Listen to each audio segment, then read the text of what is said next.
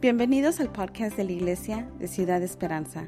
Esperamos que este mensaje sea de bendición para usted y su familia. Con ustedes, el pastor Juan Acuña. Amén, amén, amén. Dios les bendiga. Qué gusto poder estar en la casa del Señor el día de hoy. Qué gusto poder honrar su nombre y experimentar su presencia un momento. Amén. Dios es bueno, aún en medio del caos de, esta, de este mundo, Dios es bueno. Voy a invitarle a estar de pie y quisiera leer. Estamos esta mañana dando varios elementos de, de visión, de, de, hacia dónde creemos que Dios nos está llevando como iglesia. Acabamos de terminar una serie que se llama Hechos, no palabras, basada en el libro de los Hechos. Y ahora queremos entrar a hablar un poquito de, visión, de dirección. Y la semana que viene también estamos, estamos teniendo un, domingo de nada más celebración y luego vamos a estar iniciando una serie que se llama Los más buscados. Y vamos a hablar de los pasajes bíblicos más buscados en Estados Unidos, en, en Norteamérica, los 10 pasajes que la gente está buscando más en Google y y quisiéramos tocarlos, así que no se pierda eso empezando en unas semanas. Pero antes de entrar a la palabra del Señor, me gustaría invitarte a que cierres tus ojos un momento y que seas tú quien le digas al Señor, Dios, habla mi vida, Dios. Ministra mi mente, ministra mi corazón. Si estás en tu casa también, ahí donde estás, sabemos que la mayoría de la iglesia sigue por medio del internet, ahí donde estás, busca al Señor, busca la presencia de Dios. Si estás en YouTube, si estás en Facebook, ah, creo que ahora también estamos en, en Twitter, donde quiera que estés conectado, cierra tus ojos un momento y nada más dile al Señor, Dios háblame, Dios ministrame que tu Espíritu Santo, que tu palabra venga como alimento espiritual a saciar mi mente, a saciar mi espíritu en el nombre de Jesús. Padre Celestial, yo me uno a la oración de tu iglesia y pedimos que sea el poder de tu presencia, de tu Espíritu Santo, que venga a traer en este momento alimento espiritual a cada corazón, a cada matrimonio, a cada familia. Exáltate, Señor, glorifícate, Señor, por medio de tu palabra. Que esta palabra sea como una espada de dos filos, que penetre hasta lo más profundo de cada corazón, de cada mente. En el nombre precioso de Jesús. Abrimos nuestra mente y corazón para recibir de ti en este momento, Dios. Amén. Amén. Amén. Si tiene su Biblia ahí, me gustaría, me gustaría leer en Lucas capítulo 19, versículo 1 al 10. Y es un pasaje muy conocido y me gustaría nada más hablar de ciertos elementos de este pasaje. Es Lucas capítulo 19, versículo 1 al 10. Acabamos de terminar una serie del libro de los Hechos y queremos hablar un poquito de visión y acerca de cómo la iglesia va a operar en esos próximos meses y de cómo queremos que la iglesia opere en esto de aquí a diciembre uh, y, de aquí en esta temporada nueva que estamos entrando del otoño.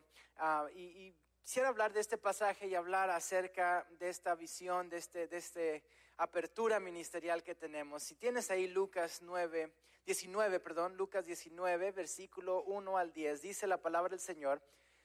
Habiendo entrado Jesús en Jericó, iba pasando por la ciudad y sucedió que un varón llamado Saqueo, que era jefe de los publicanos y rico, procuraba ver quién era Jesús, pero no podía a causa de la multitud, pues era pequeño de estatura.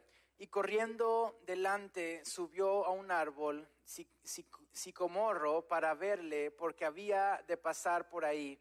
Cuando Jesús llegó a aquel lugar, mirando hacia arriba, le vio y le dijo, Saqueo, date prisa, desciende, porque hoy es necesario que pose en tu casa. Entonces él descendió a prisa y le recibió gozoso. Al ver esto todos murmuraban diciendo que había Jesús entrado a posar con un hombre pecador. Entonces Saqueo, puesto en pie, dijo al Señor, He aquí, Señor, la mitad de mis bienes doy a los pobres, y si en algo he defraudado a alguno, se lo devuelvo cuadruplicado. Jesús le dijo, hoy ha venido salvación a esta casa, por cuanto él también es hijo de Abraham, porque el Hijo del Hombre vino a buscar y a salvar lo que se había perdido, porque el Hijo del Hombre vino a buscar y a salvar lo que se había perdido. Pueden tomar asiento en esta hora. Me, me gustaría hablar un poquito de este pasaje, de esta porción de saqueo y, te voy a invitar, si tienes tu Biblia, a mantener tu Biblia abierta ahí ese pasaje. Y, quisiera hablar un poquito acerca de lo que queremos hacer en estos próximos meses. En estos próximos meses estamos pidiendo al Señor y buscando al Señor dirección para multiplicar las células que tenemos. El año pasado, aproximadamente por este tiempo, iniciamos células en nuestra iglesia y, gracias a Dios varias de esas células empezaron a, a crecer y unas se han multiplicado pero eh, eh, hace unas semanas hemos estado abriendo entrenamientos para personas que quieren dirigir nuevas células y, y, cuando hablamos de células creo que es el término que usamos porque es el más común y es el que muchos tienen un punto de referencia. Pero cuando hablamos de células o de grupos pequeños o grupos de conexión, que es como nosotros les vamos a llamar grupos de conexión, cuando hablamos de grupos de conexión estamos hablando que este patrón no queremos como que nada más tomar la idea que hemos visto en otras personas, porque hay tantas, tantas versiones de grupos de conexión, de grupos pequeños o de células que muchas personas practican. Y nosotros queremos iniciar esta nueva temporada de la iglesia poniendo énfasis en grupos de conexión. De hecho, al momento nuestra iglesia, empezando ahora en septiembre, estamos eliminando todos los departamentos temporalmente hasta que, hasta que a lo mejor regresemos a los miércoles de una forma más uh, normal pero por lo pronto no vamos a tener departamentos como los teníamos antes necesariamente, no vamos a, funcionar necesariamente como departamentos ni de jóvenes adultos, ni de jóvenes, ni de high school, ni de, ni de damas, ni de varones, vamos a funcionar a través de grupos de conexión. Así que ahora queremos empoderar a grupos, a líderes de grupos de conexión, a levantarse y empezar un grupo de alcance para alcanzar al perdido. Porque si hay algo que Jesús le interesaba en esta tierra era alcanzar al perdido, era alcanzar al pecador. Así que toda nuestra energía en estos próximos meses va a estar puesta en preparar, en equipar y levantar grupos de conexión. Al momento que hicimos el llamado, varios nos escribieron y ahora a través de dos semanas hemos tenido creo que más de 25 líderes de grupos pequeños que están tomando el entrenamiento y va a haber otro entrenamiento en octubre para iniciar un grupo de conexión. Eso significa que nos estamos brincando de tener aproximadamente cuatro grupos de conexiones a tener más de 25 grupos de conexiones. Y si no me equivoco, creo que tenemos como seis o siete más que están ah, listos para tomar este entrenamiento.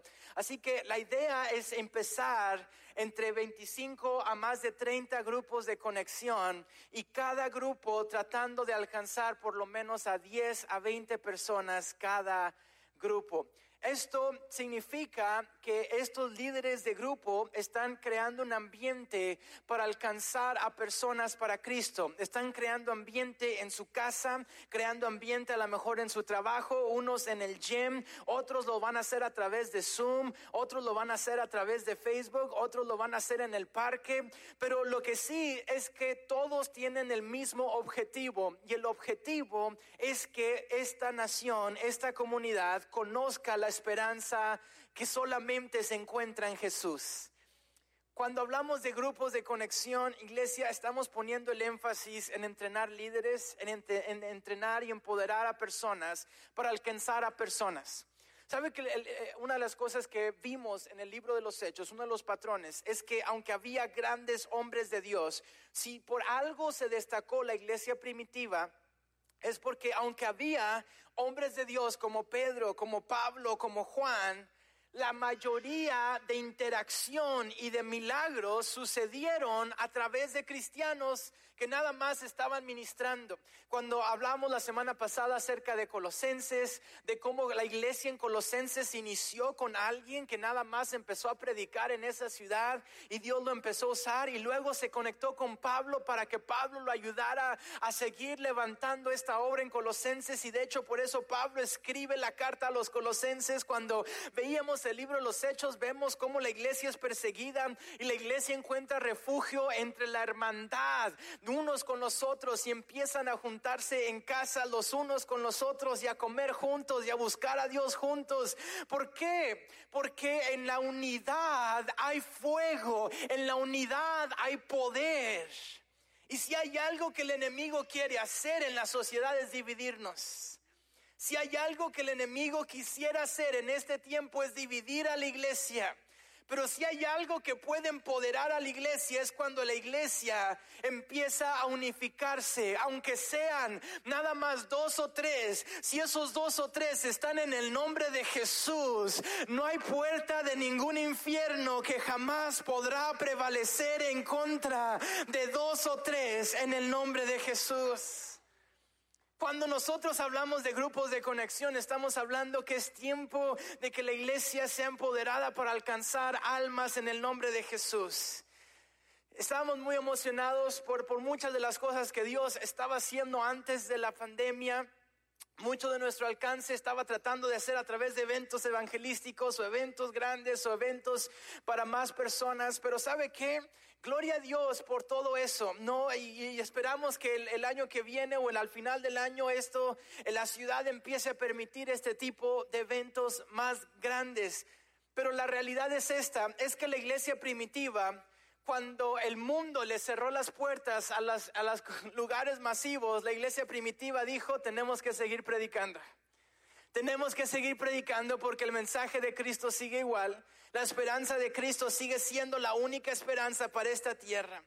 Y me recuerda mucho el hablar de la unidad, me recuerda mucho la historia de un hombre llamado Saqueo.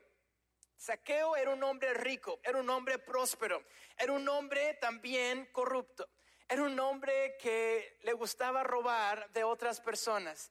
Era un hombre que nada más por su profesión muchos sabían que él estaba robando. Era una persona que era líder, era una persona rica, era una persona que colectaba taxes, impuestos de las personas y muchas veces cobraba como que ahí algo extra para quedarse él con ello.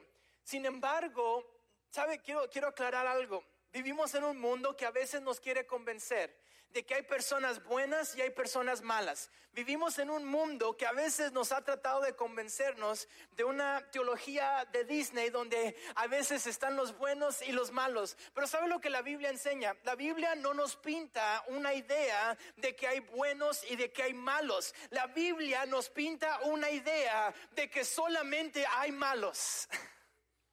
Solamente hay pecadores. Y si no podemos reconocer que soy pecador, nunca va a haber esperanza. En otras palabras, muchas personas pudieran ver a Saqueo y decir, Saqueo es de los malos y yo soy de los buenos.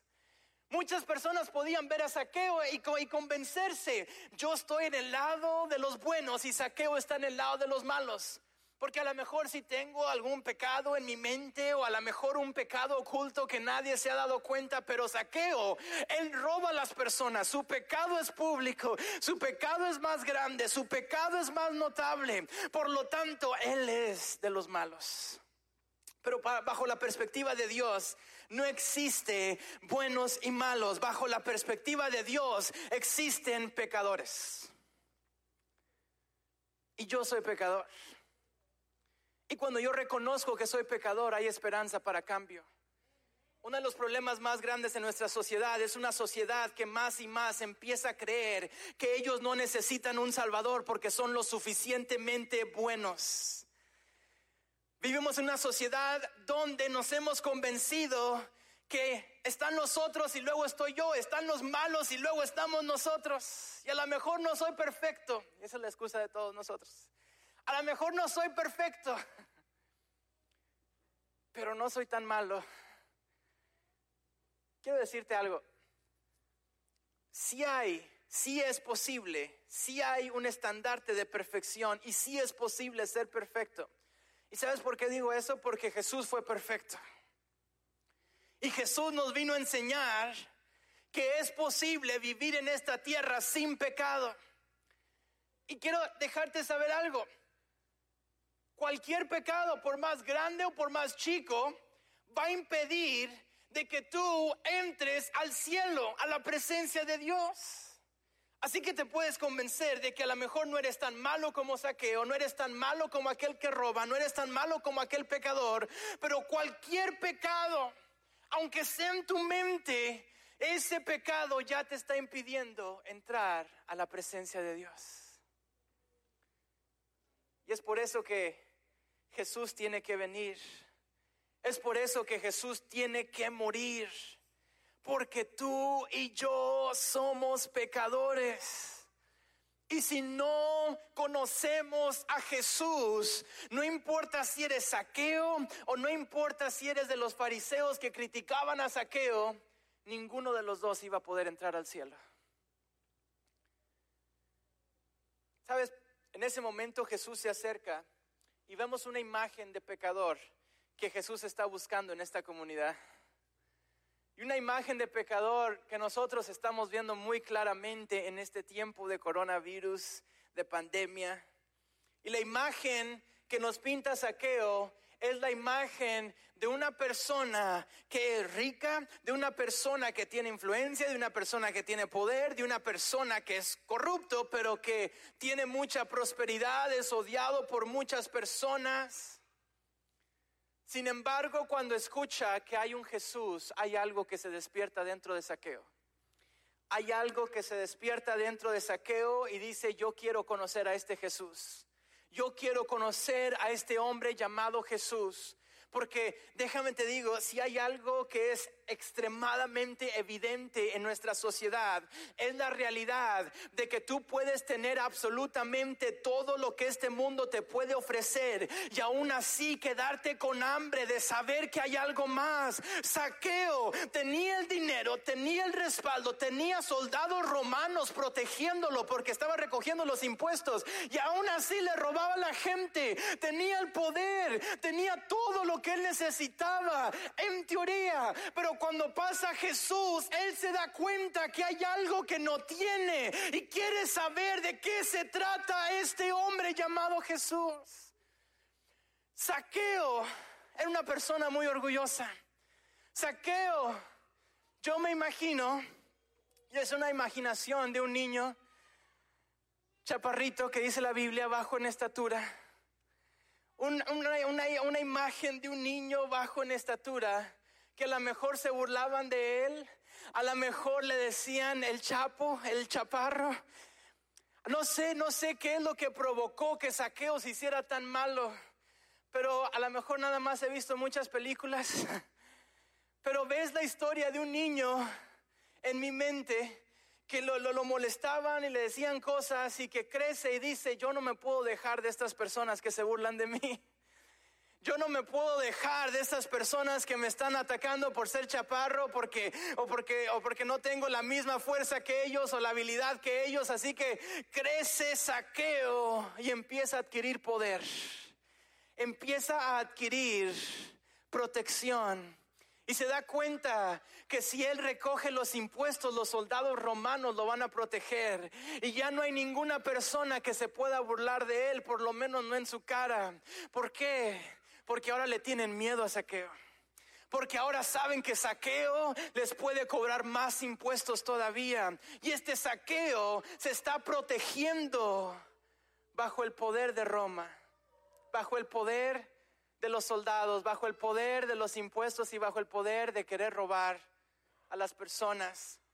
Saqueo, en ese momento que pasa Jesús, hay algo para mí tan fuerte de esta imagen, donde saqueo el orgulloso, el poderoso, el que no se va a dejar que se burlen de él, se sube a un árbol para ver a Jesús. Déjame lo veo aunque sea de lejos. Déjame veo a Jesús aunque sea a larga distancia. Sabes que hay mucha gente que esa es la única forma que quiere ir a la iglesia.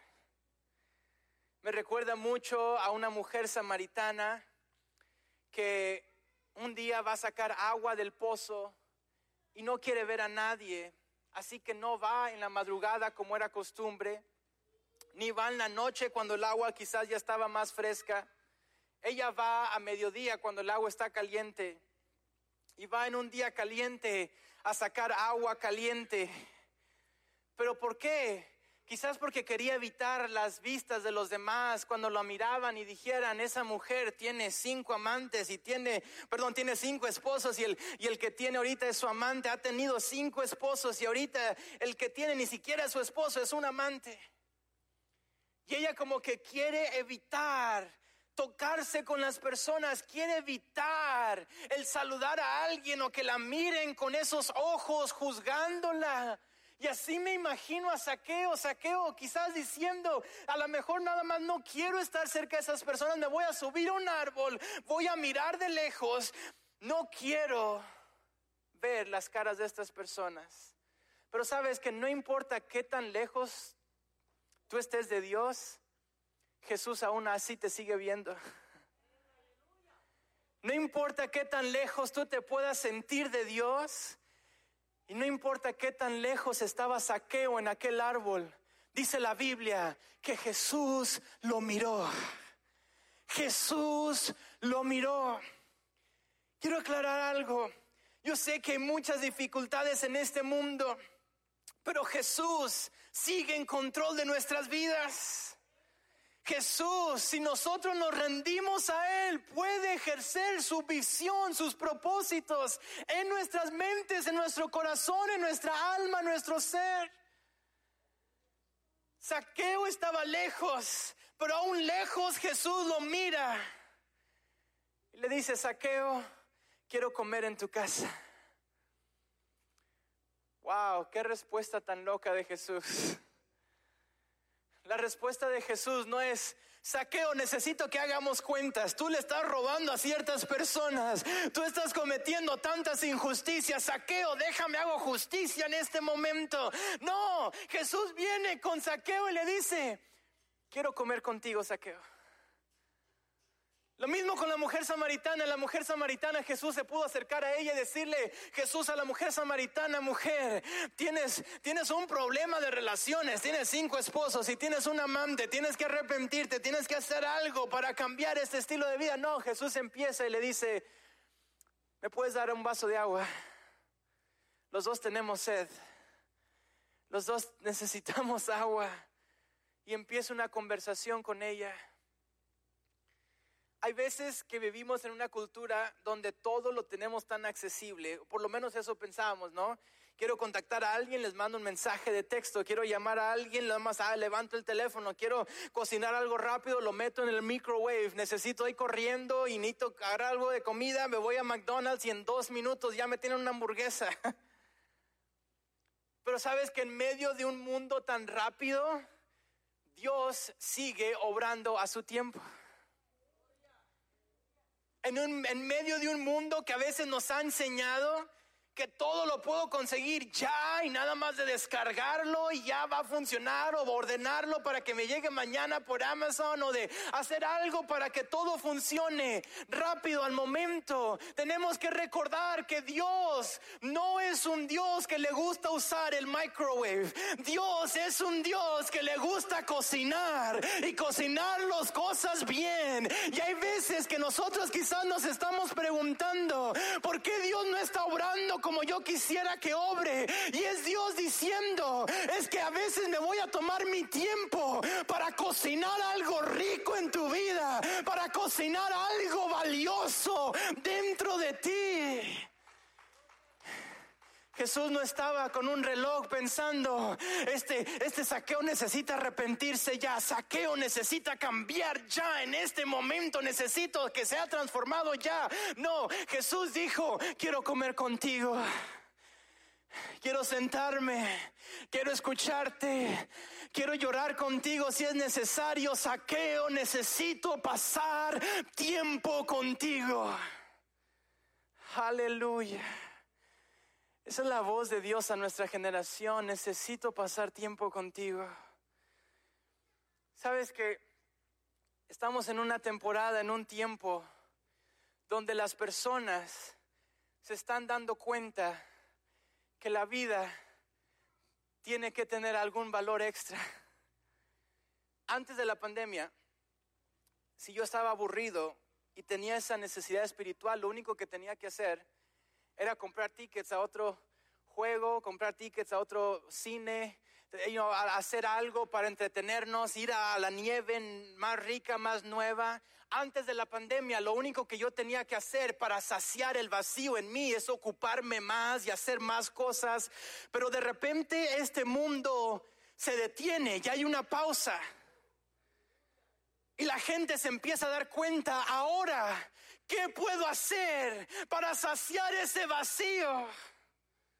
Llega un momento, por más moderna que sea nuestra sociedad, que nos tenemos que dar cuenta que podemos tener la tecnología más moderna, podemos tener los avances más grandes y más locos en la historia de la humanidad, pero aún así el vacío en el alma del ser humano no ha cambiado. Y la esperanza para ese vacío tampoco ha cambiado. Y se llama Jesús.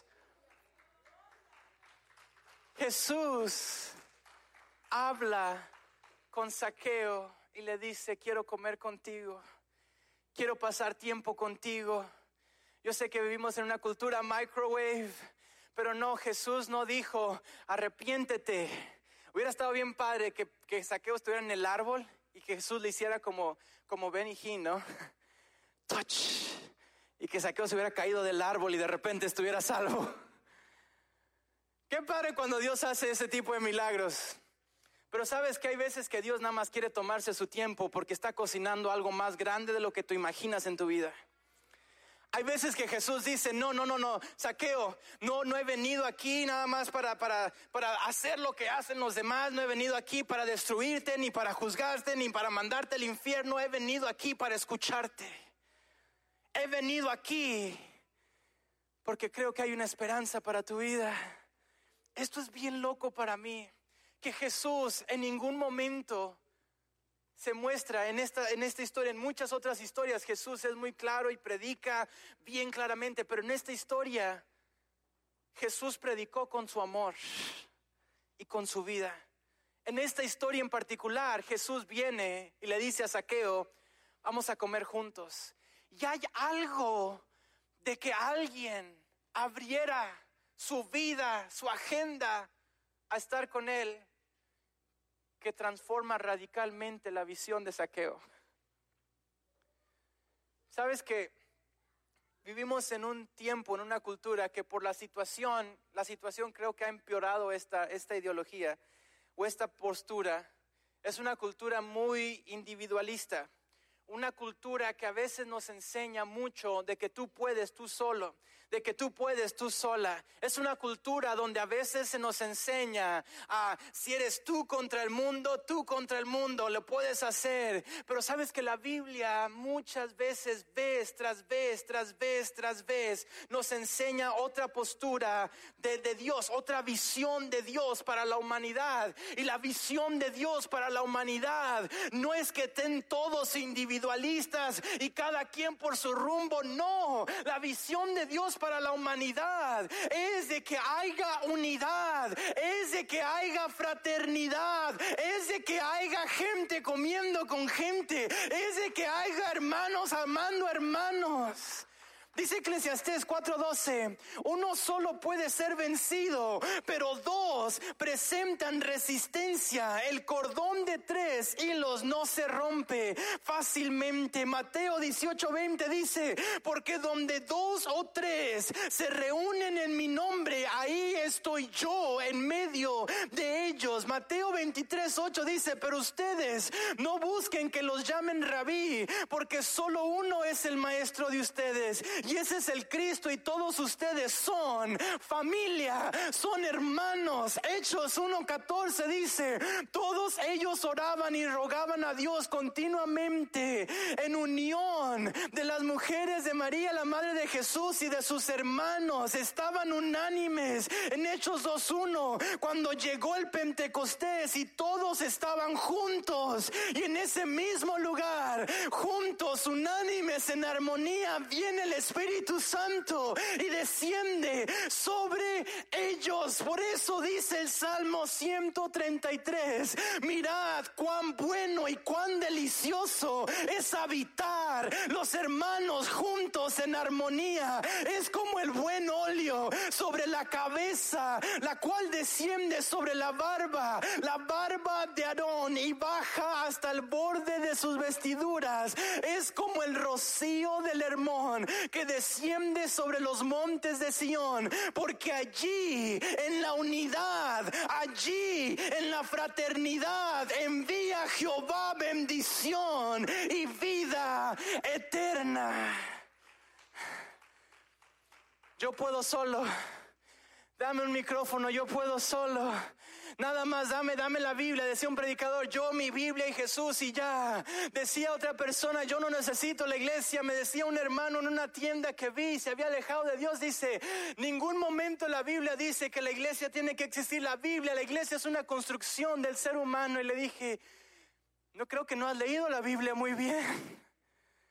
Porque quien fundó la iglesia para estar unida fue Jesús. Quien fundó la iglesia para que la iglesia estuviera unida fue Jesús.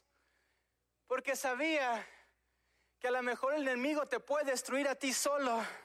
Pero va a ser mucho más difícil si tú y tu esposa están unidos que el enemigo los destruya a los dos y los dos están parados en unidad. Porque Dios sabía que si esa pareja aparte está conectada con otra pareja de Dios, el enemigo iba a batallar más para tumbarlo a los cuatro. Pero si esos cuatro están unidos con una iglesia poderosa, con una iglesia que ora, con una iglesia que ayuna, el enemigo puede tumbar a uno. Pero cuando son dos, cuatro, diez, veinte, cien, doscientos, el enemigo ya no puede hacer de las suyas. Aleluya, aleluya. Por eso dice, mirad cuán bueno, mirad cuán delicioso es habitar los hermanos juntos en armonía. Oh, aleluya, aleluya.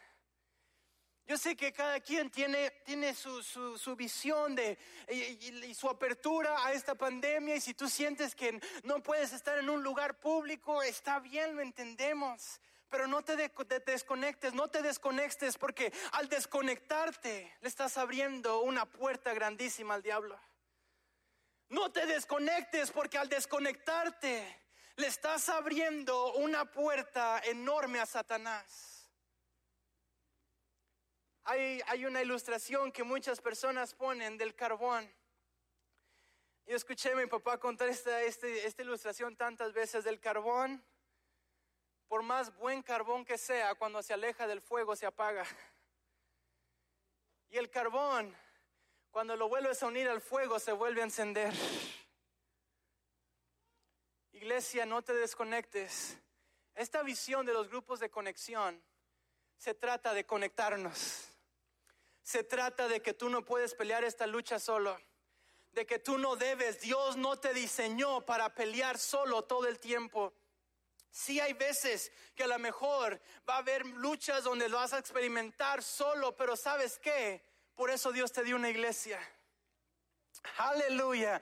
Por eso Dios te dio una iglesia. Porque no estás sola, hermana, no estás solo, hermano. Hay un pueblo de Dios que Dios ha puesto en esta región de Dallas para levantar el nombre de Jesús en alto, sí para apoyar a misiones, sí para evangelizar, pero también para fraternizar los unos con los otros. Jesús viene con saqueo. Qué poderoso. Jesús no le da un sermonazo a saqueo. Jesús no le da tres puntos y una conclusión. Jesús no le recita un montón de pasajes para convencerlo.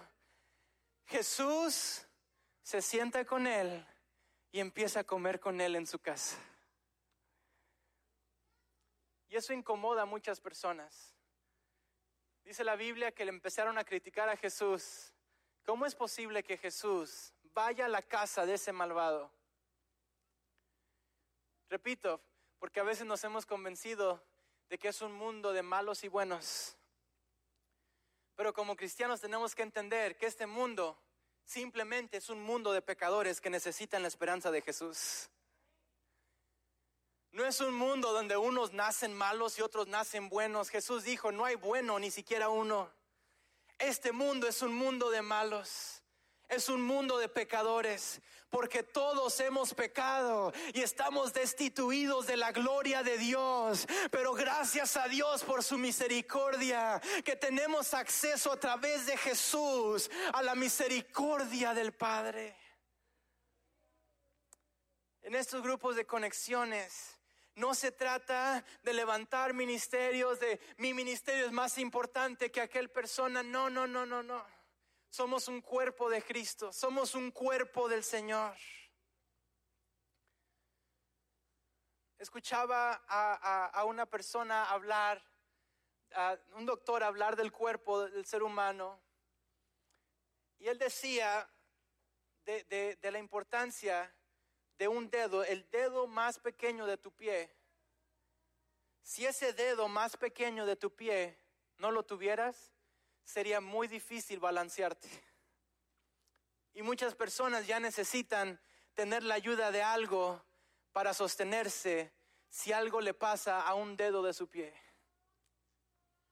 Si algo le pasa a uno de tus dientes, ahí me tuvieron que sacar una muela. y sabe que esa muela estaba muy mal. Y esa muela estaba causando que yo me, me sintiera mal, tiré dolores de cabezas, migrañas, que me tumbara. Y gracias a Dios no me dio, pero puede darte hasta fiebre y te puede hasta matar y dar una infección. Y dices, por un diente, por algo tan pequeño. Ni siquiera estamos hablando de algo que te, te están arrancando el brazo, no, es un diente. Así de importante es el cuerpo, iglesia. Así de importante es el cuerpo. Y es por eso que Jesús ve a Saqueo y dice, puedo sacrificar mi reputación con ellos, pero no puedo sacrificar un alma que la gane Satanás para su reino. Puedo sacrificar que me critiquen un poco, pero no puedo sacrificar a Saqueo.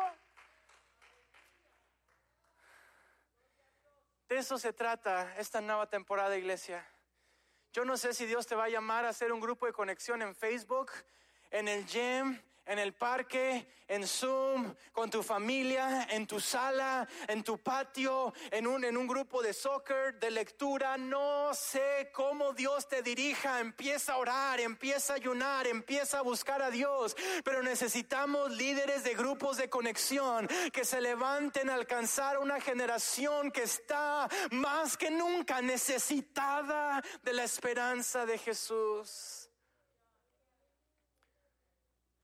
Y luego Jesús, una vez más, al final de, esta historia de saqueo, vuelve a recordarle a todos cuál es la razón por la que él vino. Dice el versículo 10, Lucas 19, 10, y con esto termino. Dice, porque el Hijo del Hombre vino a buscar y a salvar lo que se había perdido. Yo le doy gracias a Jesús porque todo lo que tengo es por su gracia. Porque todo lo que tengo es por su misericordia. Y yo sinceramente puedo decir que las puertas que se nos han abierto, tanto en el trabajo como en la escuela, como en la educación, como en mi familia, es por la pura gracia de Dios.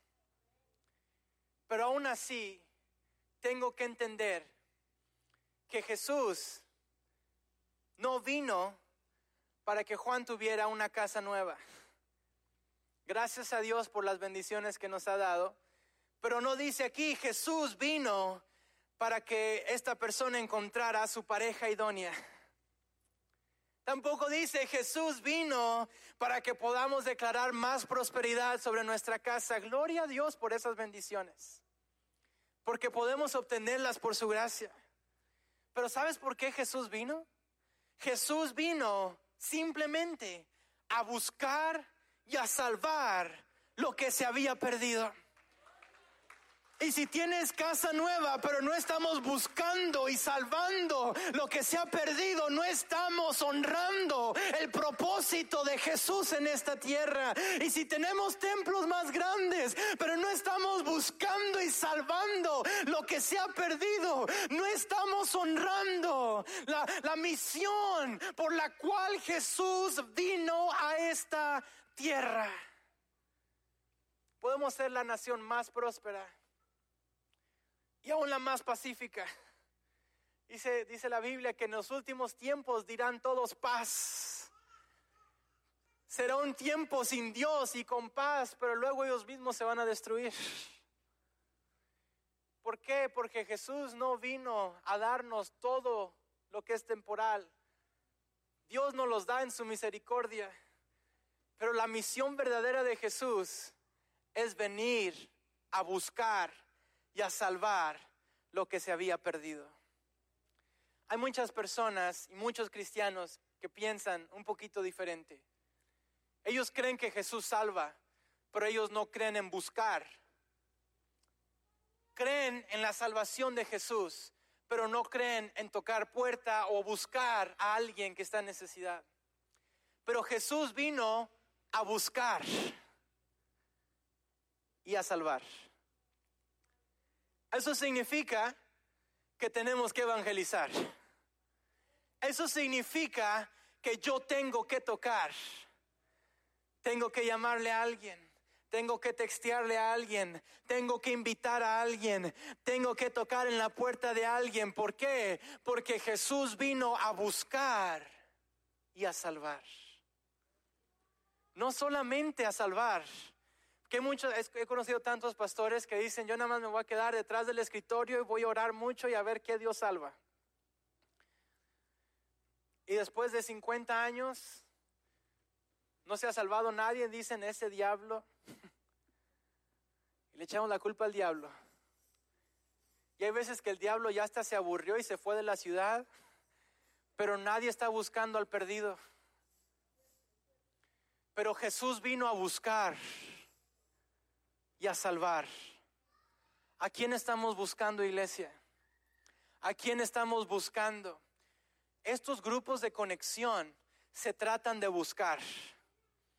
Y si tú tomaste el entrenamiento, si estás en línea y tomaste el entrenamiento, esta semana estamos esperando cinco o diez nombres de personas que Dios está poniendo en tu corazón para buscar. Muchos ya nos lo mandaron, pero Dios está buscando gente y nosotros también tenemos que estar buscando personas.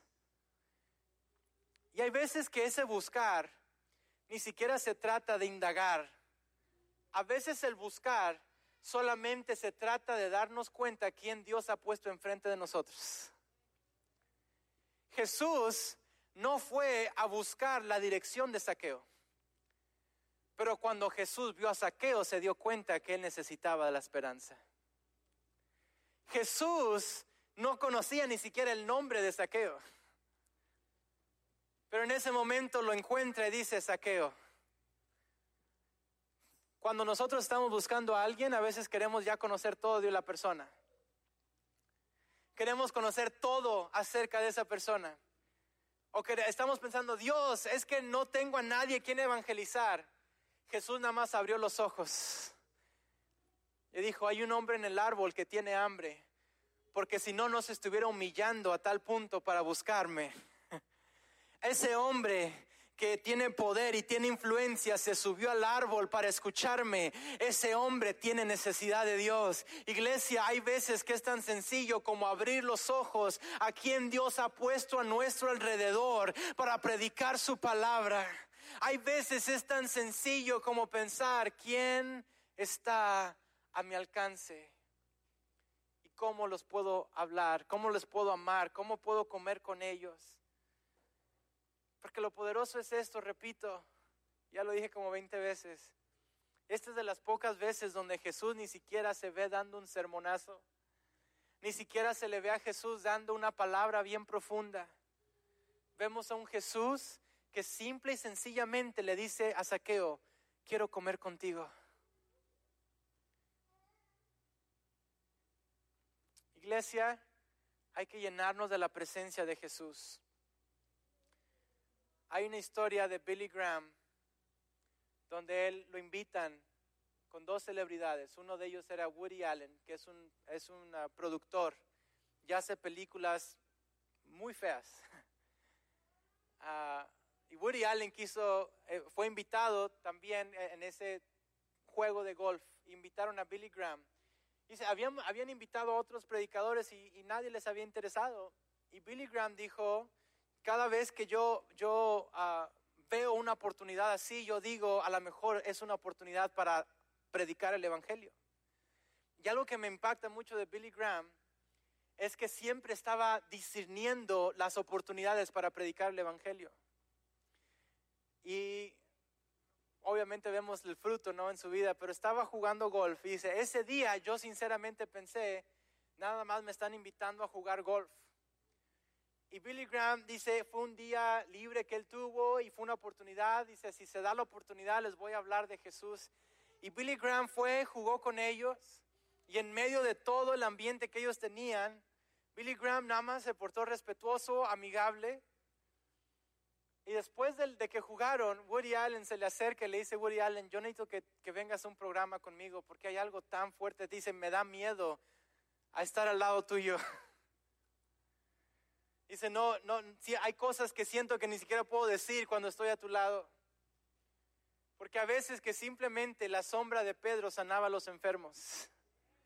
Porque hay veces que simple y sencillamente tu presencia llena de la presencia de Dios empieza a cambiar la atmósfera. Me decía un muchacho en la que estaba en la high school y que empezaron a, jugar la Ouija. Dice, y empezaron a jugar la Ouija y pasaban cosas bien raras. Y luego fue una convención de jóvenes y el Espíritu Santo me bautizó. Me estaba diciendo el muchacho, me bautizó y empecé a hablar en otras lenguas y fue algo tan poderoso. Y cuando regresé después de Thanksgiving a mis high school, a mi preparatoria, sacaron la Ouija y cuando sacaron la Ouija hubo algo dentro de mí que dijo, la presencia de Dios está en mí, así que el maligno no puede estar en este salón. Dice, allí sentado, nada más empecé a decir, Dios, tu presencia está en mí, tu presencia está en mí. Dice, la Ouija jamás les volvió a funcionar y empezaron a decir, está quebrada, la estamos usando mal, ya no funciona y les empieza a hablar, no, no es que ya no funcione.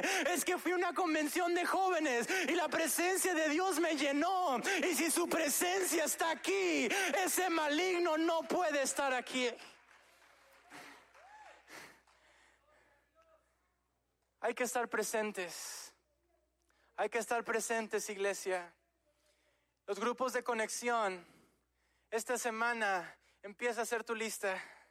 Empieza a hacer tu lista y empieza a orar en serio. Hay saqueos que el diablo los quiere utilizar, los quiere usar para sus tinieblas, pero hay saqueos que la iglesia está llamando a alcanzar en este tiempo. El enemigo está tratando de dividirnos porque sabe que si nos divide dejamos de ser la iglesia, porque la iglesia no puede estar dividida, pero cuando la iglesia se une en el nombre de Jesús, un cuerpo, una misión, una visión, entonces no hay puerta del infierno que nos pueda parar. Aleluya. Debo invitar a estar de pie. Aleluya. ¿Quién está poniendo Dios en tu camino? Dios nos ha llamado a buscar, a buscar, buscar no es suficiente con creer que Dios los puede salvar. Es necesario que los busquemos y que los invitemos a dejarles saber, Dios te puede salvar. Hay una esperanza poderosa. Hay algo fuerte que Dios puede hacer si nos rendimos a su presencia. Yo te reto a que te llenes de Dios no para pretender que somos mejores que nadie, sino simple y sencillamente para que cualquier lugar que vayamos la presencia de Dios esté en ese momento. Aleluya. Aleluya. Recuerdo la primera vez que plantamos, yo y Nancy, que plantamos una iglesia en Kaufman. No había ningún lugar donde predicar. Y empezamos a orar, Dios, estamos desesperados, donde sea, salva a la gente. Y fuimos a Walmart y ahí se salvó una mujer que chocó contra nuestro carro.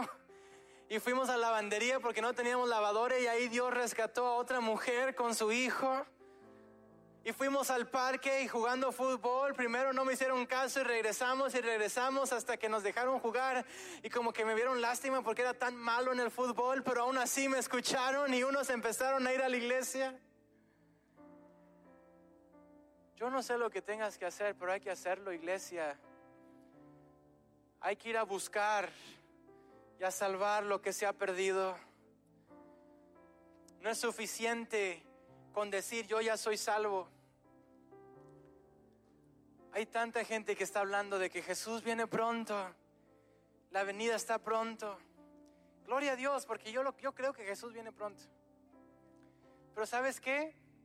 El hecho de que no ha venido significa que seguimos teniendo trabajo que hacer.